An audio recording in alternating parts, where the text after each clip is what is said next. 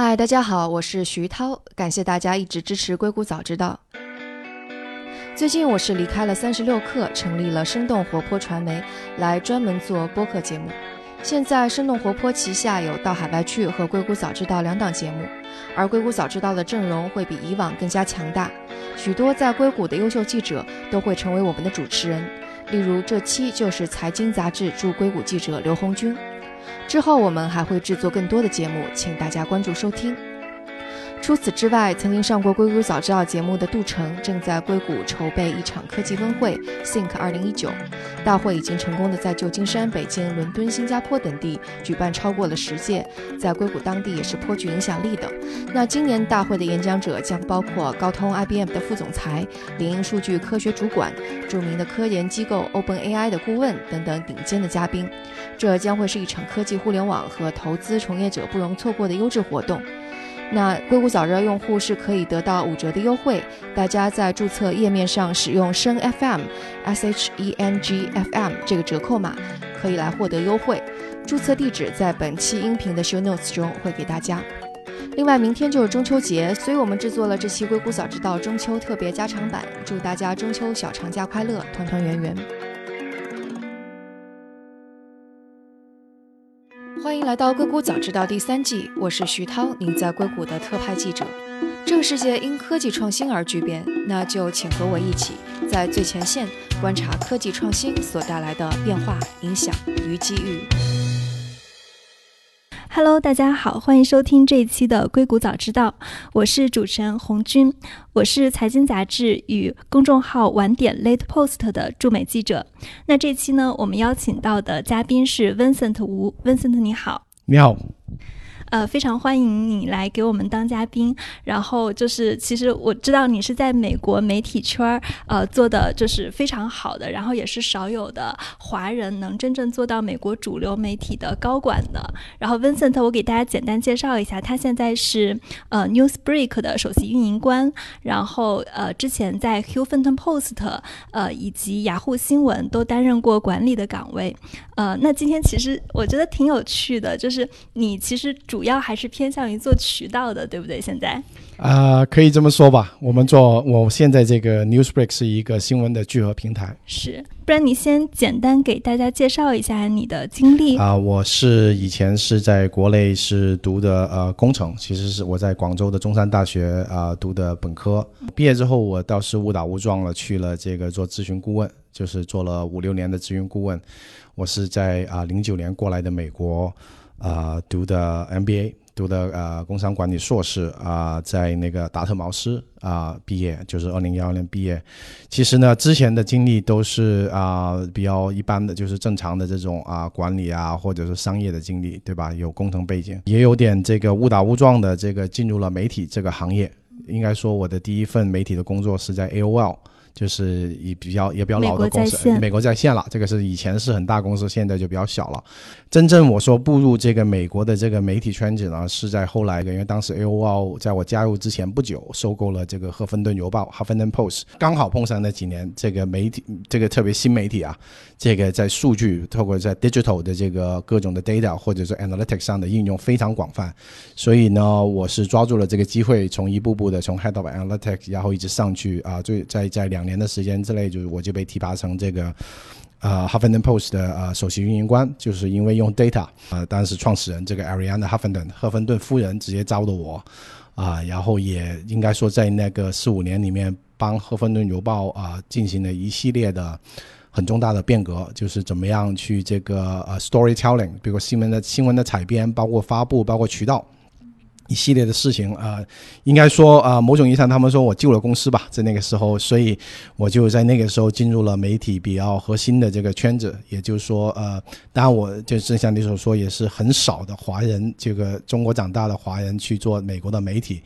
反正啊也挺有趣的，就是做了之后也是啊发做了很多，当然我也没有太多畏惧，就是所谓的文化 difference 啊，各种的 culture 的 shock 我也也一一克服了啊。然后后来就是后。后期一点就是啊、因为我们赫芬顿邮报的母公司被那个美国的运营商跟 Verizon 给收购了，我也就顺理成章的把，就是把，因为跟相当于跟雅虎也进行了合并，所以我就因为我一直在运营新闻嘛，所以我就后来就把雅虎新闻有两年的时间我在管理雅虎新闻的整个的呃运营。运营是哪一块儿啊？就是除了内容，就是一般对美国的媒体，一般你可以认为它的整个管理架构就是说，啊、基本上一分为二，一分或有时候一分为三吧，就一分为二，就是说，呃，编辑或者内容这一边一般会有个主编、总编来负责，然后运营就会有另外一个同呃人来负责，就是另外那个人，就是跟总编相爱相杀的那个人，对吧？啊、对，那有时候会分散，就是可能有些公司它会有一个专门的 CTO。管这个技术方面的事情，那我们那个时候的 CTO 是没有的，因为我们是啊、统一的呃平台嘛，所以就是我跟总编作为一种啊啊、partner 就去管理整个公司，这样大概是这这样一个经历。然后最近就是一最近一年我啊、因为在美国媒体呃干了一些年之后，我觉得 Newsbreak 也是一个很有前途的，也是一个华人主要由华人来运营的一个新媒体的平台，所以我是在最近啊。过到来这个硅谷这边加入了 Newsbreak。所以之前都是在纽约。对，我是半个 New Yorker，我是半个纽，我家还在我的我的房子还在纽约。对 OK，其实纽约其实是美国的一个媒体中心，有一点点像中国的北京一样。对，没错没错，就基本上就是哪怕我现在搬过来了，也是基本上每几周就要回去一趟，因为所有的我的媒体的合作伙伴。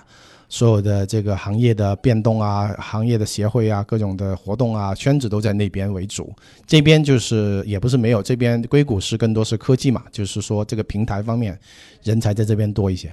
呃，就是说到 Huffington Post，我记得就是在呃互联网崛起的时候，这家媒体特别特别的火热。谢谢谢谢。对，然后就是它的流量当时还超过了像美国的一些很主流的媒体，比如说 CNN 啊、纽约时报、BBC、卫报这些。然后就是你可不可以就是从你当时的这个运营的角度给大家解读一下，就是这家媒体它到底是怎么崛起的？它为什么可以把流量做到那么大？对对，这个也是当时我抓住这个获得这个机会之后，我非常没有考虑就加入这个公司的原因，因为的确当时有很多的人都很 surprise 这个赫芬顿邮报从一个现在赫芬顿邮报实际上是从一个 blogger 就是一个博客起家的，就二零零五年成立，但前期主要是一种博客，包括赫芬顿夫人她。利用他个人的一些网络来招揽一些很很重量的博客，然后慢慢的积聚起流量。当时一个，我觉得你说有 secret source 倒说不上，但是我也是当时抱着一种说，哎，这个公司太有意思了，然后也想进去看一下他是怎么击败这些大牌的啊，纽约时报啊、CNN 的。因为我我进去，比如说进去那一年，二零零三年、二零零四年。啊，当时赫芬顿邮报的在 ComScore 上已经是一百四十多个 million 的 UV，当时 CNN 都没到一百。啊，我觉得有几个，就简单来说，我觉得有几个比较有意思的地方。第一个就是现在回顾起来，为什么特别那几年做的那么红火呢？一个是赫芬顿邮报这种模式啊，这种新媒体啊，它的一个很很很跟传统媒体很不一样的地方，就是它的整个公司非常灵活。就是公司它不会像传统媒体一样，哎，啊、有固定的部门，有也有部门，但是它每个团队就内部其实管理非常的扁平化，非常扁平，而且变用用用一种行话就是转身非常快。怎么说呢？比如说《赫芬顿邮报》起步是博客，但是比如说在两年过了两三年之后，他就很快的，包括赫芬顿复原的一些准确的决策，他就比如说，哎，我们觉得博客还不够，我们必须得发展自有的编辑或者我们自己的声音，我们自己的这个报道。包括我们一些 opinion，然后他就很快的组，在一年时间组建起一个非常强悍的这个编辑的团队。这个是在哪一年？这个应该是很早。期，这个幺零年、幺幺年的时候。呃，所以对它其实是就是顺应了，就是每个人都能写博客，然后先招了一批怎么说呢，公民记者，对 或者人人都是写手，然后再组建一个专业的编辑团队。这对编编辑团队也是在当时招人的时候也是非常的不拘一格，就是这么你可以看到《赫芬顿邮报》的一些高级的编辑或者说编辑的头都非常年轻，并不是说一定要有很几十年的或者一定要在《纽约时报》《华盛顿日报》工作过的人。招的非常，只要就是这个人这个编辑的这种声音或者他报道的这个水平在，而且是很多时候是走这种不走寻常路的报道的这种风格，就是说要要就我们经常说的就是 Huff- Huffington Post is not about reporting a fact, It's about the opinion and the reaction to the fact，就说是其实更多是观点的观点与角度，对就是对一当然也做 coverage，但是是非常的，应该是最少数最早的一批媒体是专注在这个观点与角度，而且是这个呃呃这个大家的反应，就是就是说整个圈子对某一个事件的新闻事件的反应，这是一点。但是回到刚才的问题，就是说一个很突出的特点，《赫芬顿邮报》在内部运营的时候，它能够非常快的顺应时代的潮流，比如说啊、一开始是 blogger，后来是一些主力的编辑，但是很快他们发现这个流量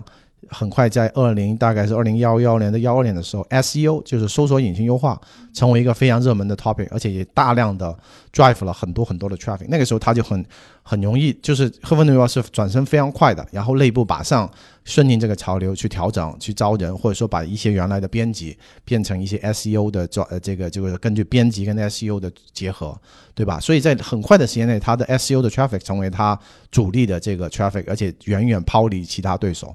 啊、这是这是非常难的，而且在比如说下一步就是可能就他其实是有一个团队专门在专注这个做 SEO 的，当时、嗯、它的、嗯它的特点就是不一定是专一个团队，他是整个公司。大家如果这段时间，这这我们判断接下来两年 SEO 是一个很重点的东西，那比如说我们在一个标题中，然后就会就是在取标题的时候会考虑搜索引擎怎么搜索到，会非常然后在标题中要突出一个事件的关键词，对。搜索的高频词，对。就是可能每一个编辑记者在写稿搜索的时候，就是都要想到搜索的时候是怎么样。甚至我们招这些嗯编辑的时候，一个 criteria 就是这个人有没有一些基本的 SEO 的 sense，就是懂不懂一些 SEO 基本的。包括后来，比如说我们招记者，到后来比如说啊、呃社交媒体兴起了，二零幺三、二零幺四年，Facebook 成为非常巨量的这个 distribution platform 的时候，这个时候招聘的整个人员的安排或者招聘的策略就改得很快。然后这个时候我们会，那个时候就我刚进去一段时间嘛，就很明显感觉到我们整个团队都是围绕着社交平台来走的。就是围绕着，基本上那个时候 Facebook 主要是 Face，因为 Facebook 量非常巨大，那个时候 Facebook 已经起来了，所以就说这个转身，我觉得如果现在回顾来说啊、是非常难得的，就是在很短，因为这么大的公司嘛，也也能够在很短时间内由自上而下的，或者说也不是自上而下，有时候就是上下一起啊、跟着公司快速的调整这个运营的模式，然后人员，然后包括我个人印象很深的就是一些资深的编辑，可能原来原来没有做过 SEO，也没有做过。啊、也不懂得太多的社交媒体，他们，但他们非常 open，也非常愿意去，比如说我们这种，像我这种，可能相对比较理解一些他们的数据是怎么玩的，他们会非常虚心的跟我们一起来研究我们的社交的当时社交在 Facebook 上的 distribution strategy 是什么，我们的内容要怎么样改变，我们的 video 要怎么样来来制作，它是会根据比如说社交社交媒体上的热点话题，看我们要做哪些选题，还是说看我们要怎么写文章，怎么找都有角都？有选题啊、呃包括选题当然会有大量的数据输入，但是也不是说我们强求说我们一个单我们不是做 content farm，不是说你一定要社交媒体上热什么你就做什么，因为我们编辑还是要保留这个。对，还有些媒体，我们我们非常 respect 这个编辑的这个呃呃呃 journalistic 的这种 independence，就是，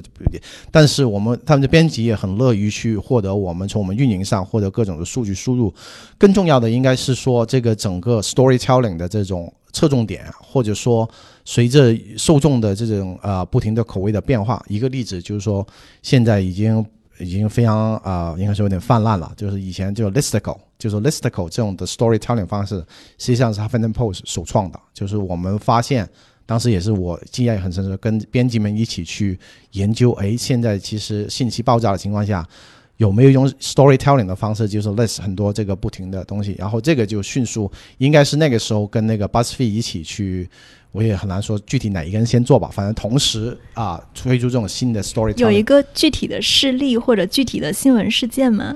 我一下不记得了，但是当时记得很深刻的是，比如说当时做的，我们除了报道这种政治新闻，也做很多这个，比如说旅游的，或者是生活化的信息的 lifestyle 的信息。我们当时就跟编辑讨论说，诶，我们如果要报道，比如说 New York City，啊、要要介介绍这边的风土人情，或者说你要去哪些地方是值得一个以前是一个 visitor 或者一个 tourist 来到 New York City，你要怎么去介绍这个 city？因为实在是太多了，以前的可能是写一篇长文章或者说说这里说说那里，后来我们就是说，哎，当时呃，我们已经有隐约看到社交媒体上有很多人去啊、因为当时用户一个反馈就是追求快速阅读嘛，追求就是说啊、信息的这种啊啊、快速阅读，所以当时就尝试做这种啊、介绍 New York City 的一个，比如说五个好去处这样子，然后由编辑来去啊。当然有最最后还是编辑来来去把关，或者说怎么 tell 这个 story，他也不是说光做一些很 commercial 的东西，他会有一个 theme，就是说我当时不大记得那个标题了。第一篇文章好像是说，作为一个呃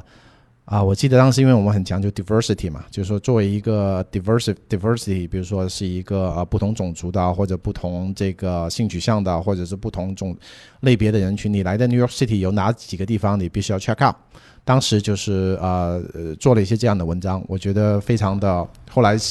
啊、效果证明非常非常好。是，就是这这类文章，呃，它是比较那种怎么说呢？就是读者一看就知道你要写什么，对对然后然后又非常的人性化。对对对，对所以简单来说就是有各种，这个只是一个例子啦。当时这个就是这个比较生活化了，包括在一些严肃的主题上，我们也啊、应该说《赫芬顿邮报》直到今天我还觉得当时的这种运营模式是非常厉害的，因为非常的。如果用 software industry 的 language，就是非常 agile，就是这个大家非常灵活的变化的很快，对吧？包括啊、我记得当时呃，Donald Trump 竞选总统的时候，当然我们从大方向，哈芬顿是偏 liberal，就是偏啊、左派，这个这个是政治，这个没有问题。但是比如说当时我们有一个啊、很有意思的事情，就当呃这个特朗普刚开始竞选的时候。我们有一天就是觉得，哎，这个呃，这位总统候选人这个这么多奇奇怪怪的言论，我们直接把它 categorize 这个 entertainment，就是认为当时这个特朗普是一个应该是个 entertainment 的 figure，当然后来他当选总统了，这个就另外再说。所以这个是在在行内是掀起很大的讨论，因为我们一般政治就是政治嘛，娱乐是娱乐嘛，但是我们就是首创的，呃呃，把呃关于特朗普竞选的各种，因为当时比较早期的，就是说。应该是二零幺四年底、二零幺五吧，我不大记得了。那个时候就是把特朗普的所有竞选的内容，啊、我们看来是一种娱乐化的这种报道的方式。然后在社交媒体上的时候，我们传播的时候也是很着重的去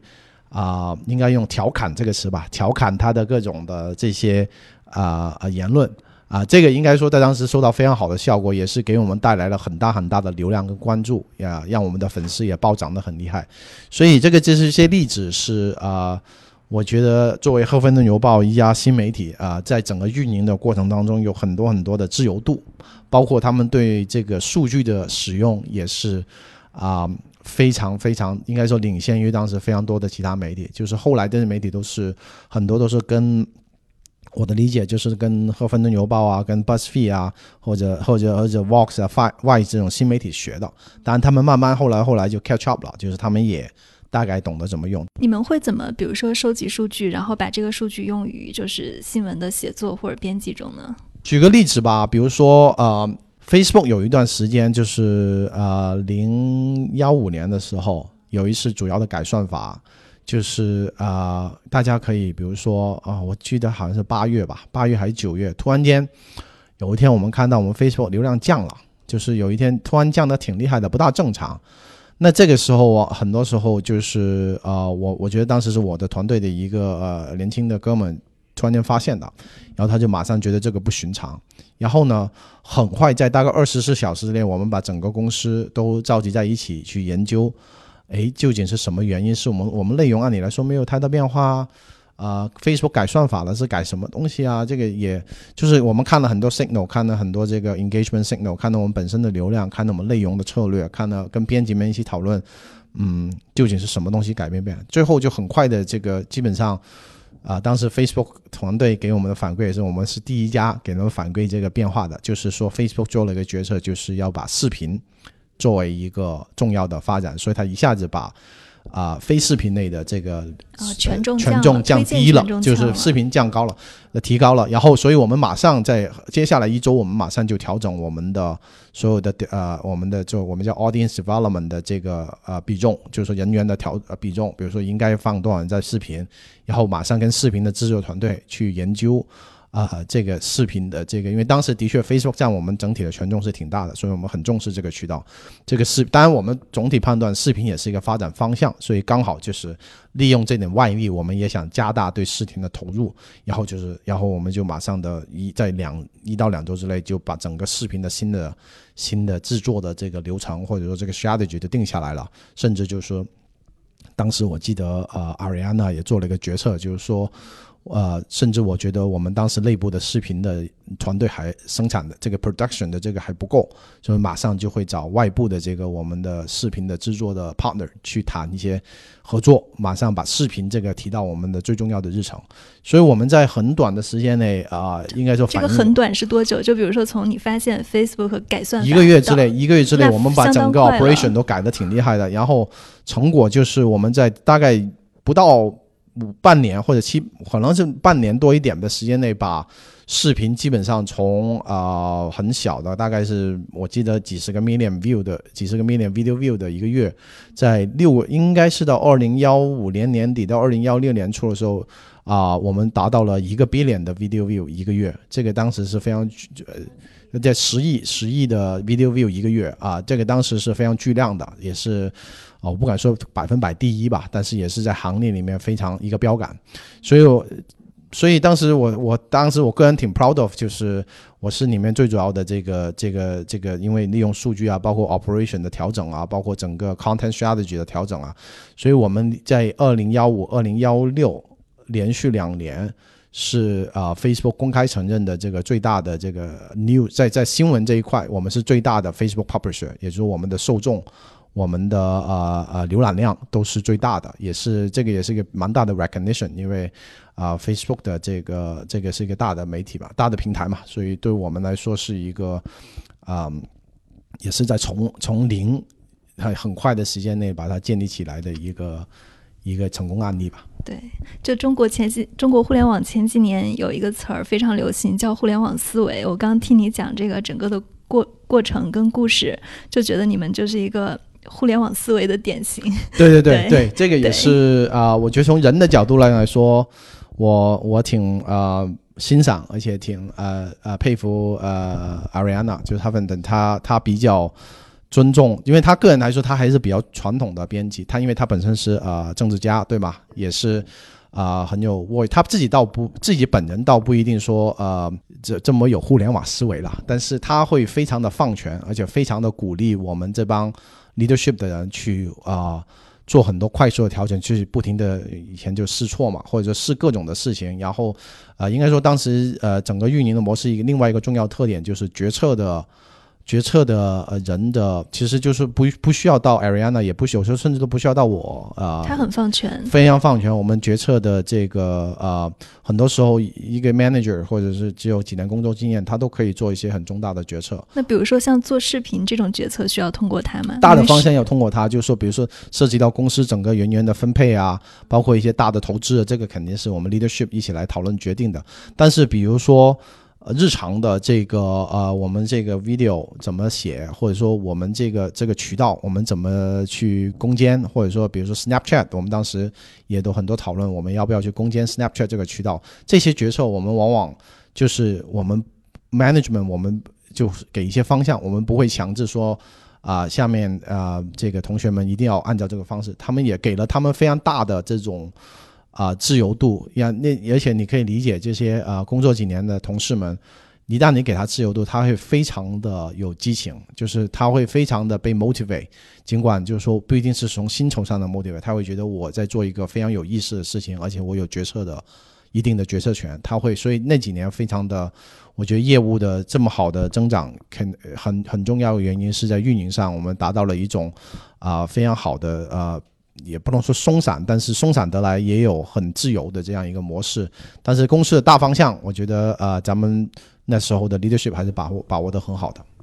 你第一次见 Ariana 是在一个什么样的情况下？然后你对她有什么特别？我第一次见到她，她时候还不认识我，对吧？我在 AOL 的时候，当然我 AOL 的时候，她因为她也是咱们这个集团里面。所以我跟她有一些照面，或者开会上有一些见面，当时印象就是肯定是比较强势。就 Ariana 这个是性格是很强势的。是在开会中？开会就是公司的运营的一些会议上，就是我代表 AOL 的啊、比如说呃呃 strategy 这个团队，对吧？operation 这个团队，他是我们母公司就集团里面某一个主要品牌的领导人嘛，他是第一把手，当时，所以就是肯定大家就讨论也比较激烈。当时我印象就是，当然就我已经早知道他，所以我也没有 surprise，他是非常强势的，这个是而且呃头脑很清晰，当然他也是公众人物，所以他。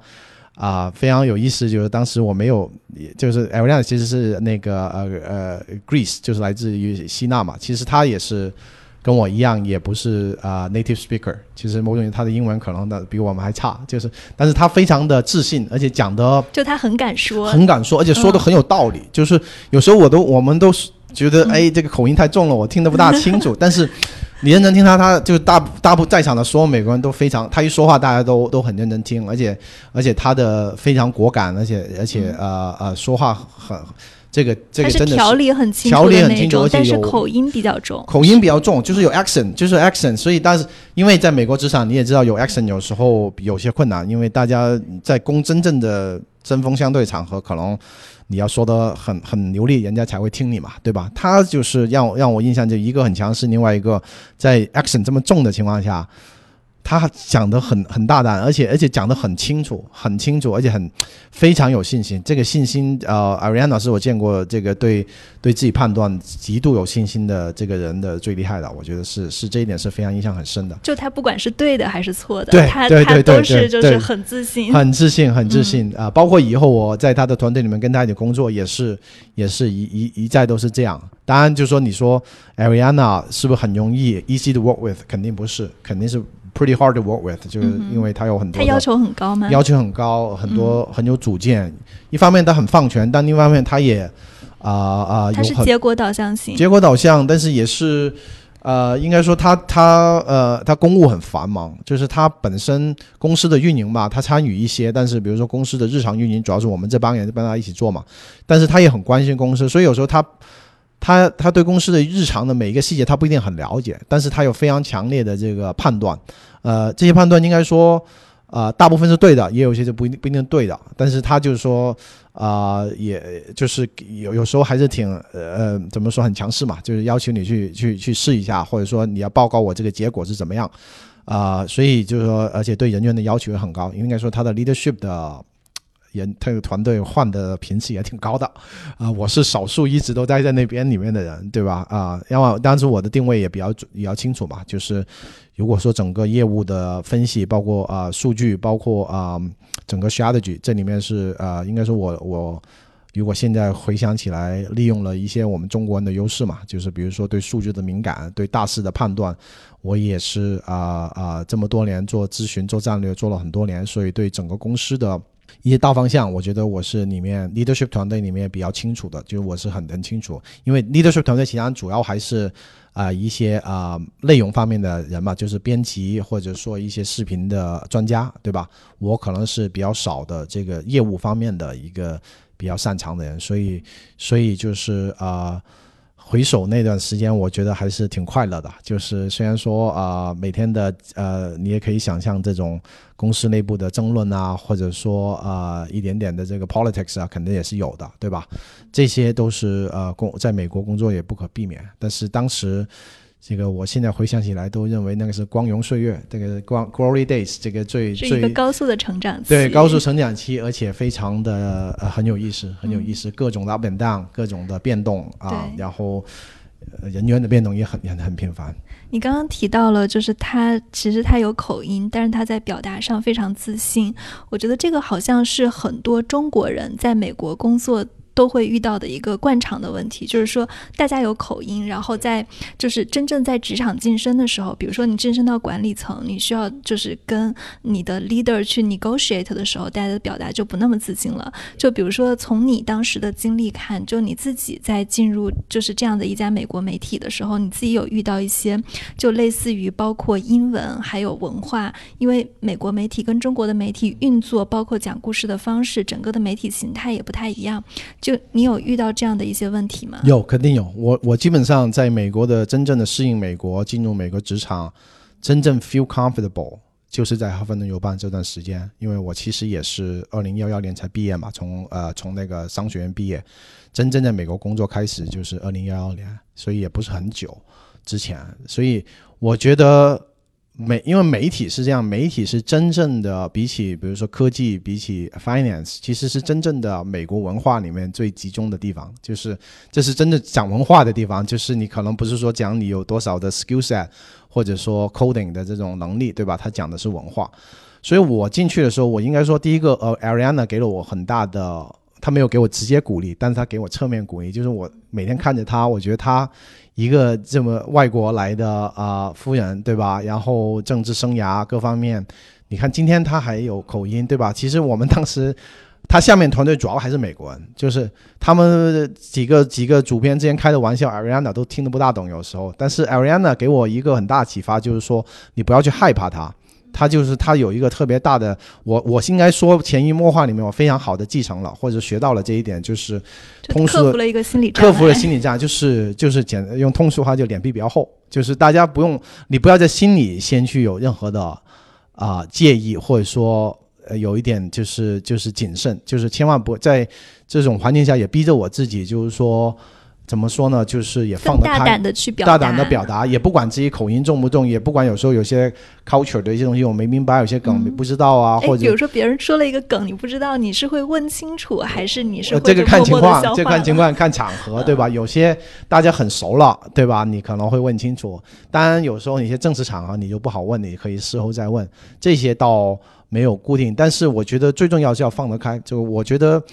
这样当时很快我就就是告诉自己嘛，就是你每天上班前不要给自己潜意识里面说自己是中国人，就是忘记你的国籍，忘记你来来自于哪里。人家说起中国的东西，你也不要太敏感。就是其实，在《赫芬顿邮报》或者在美国的会有这样的时候吗？会有啊，但是其实我觉得咱们中国人有时候就是有一点点过于 stu studio type，就是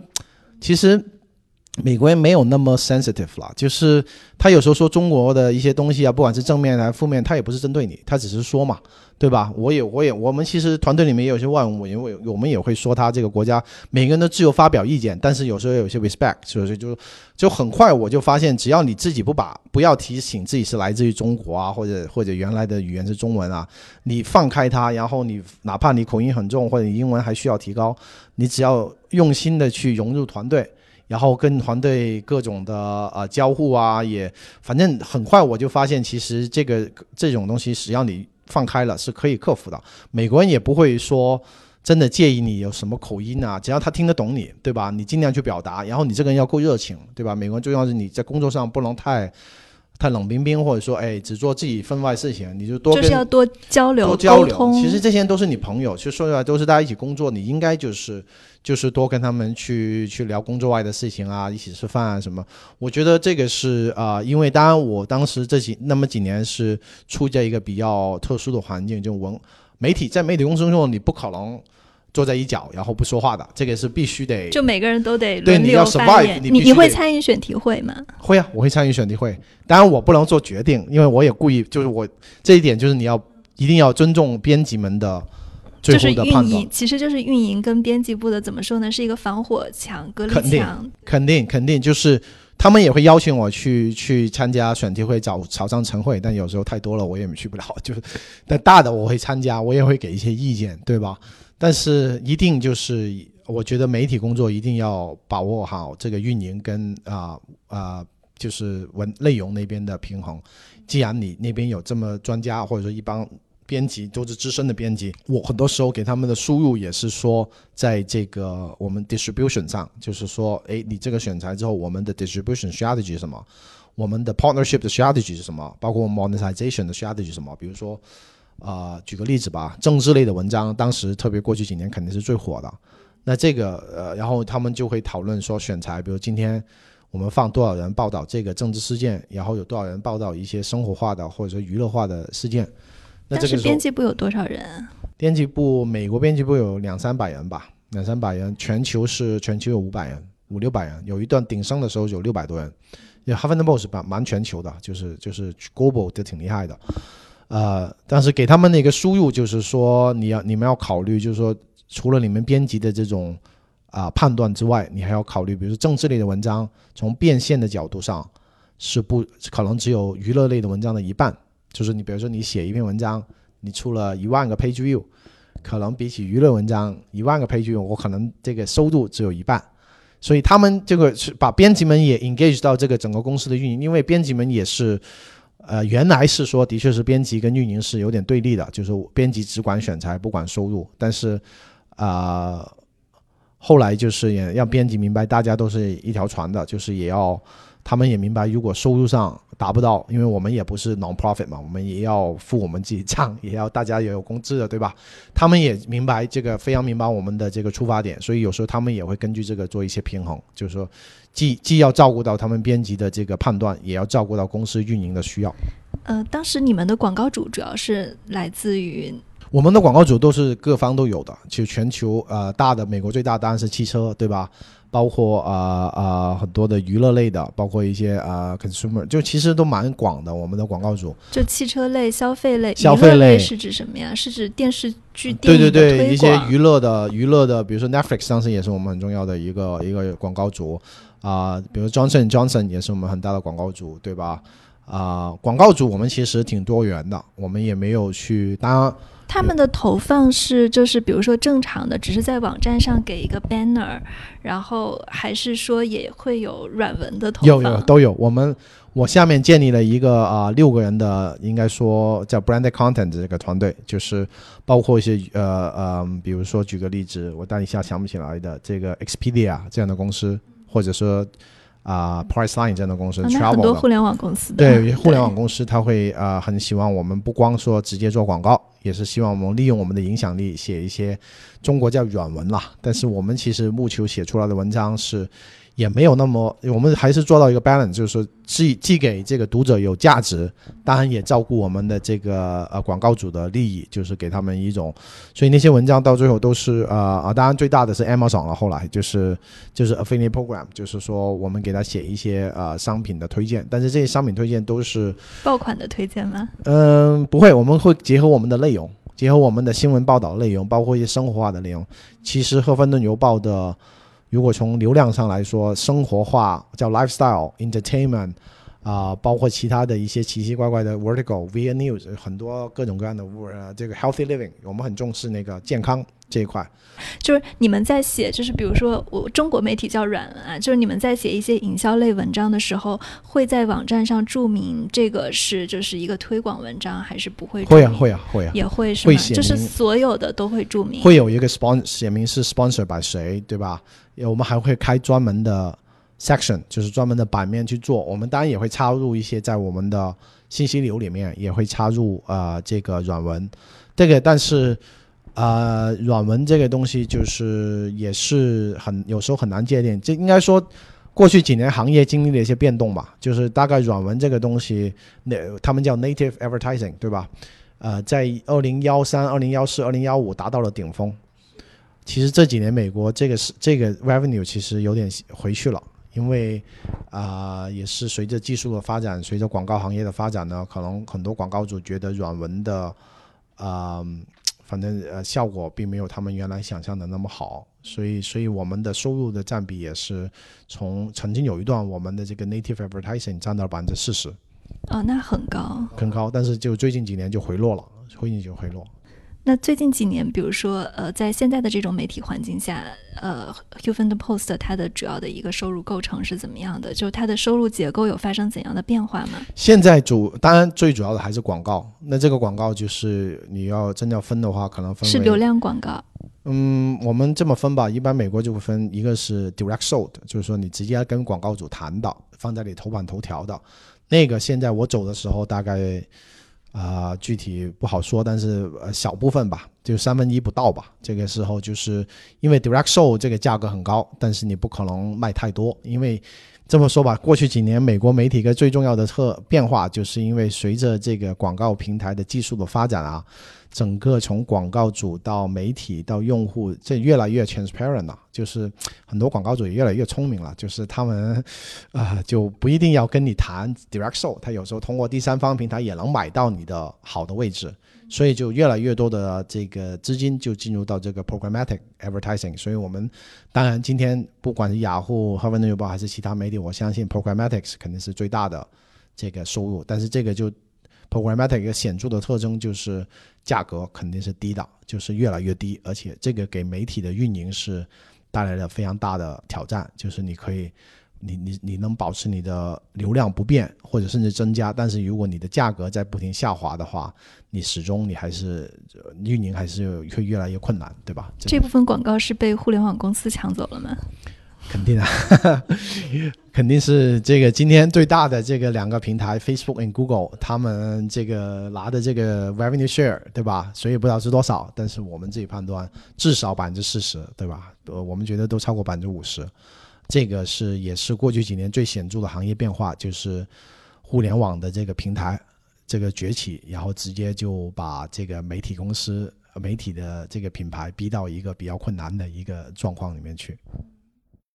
好，这就是本期节目的上半部分。那下半部分中，我们还会谈到美国的媒体是如何试图对抗平台型的公司的，以及嘉宾也会和我们讨论了媒体的下一步。那么，请关注我们下一期节目。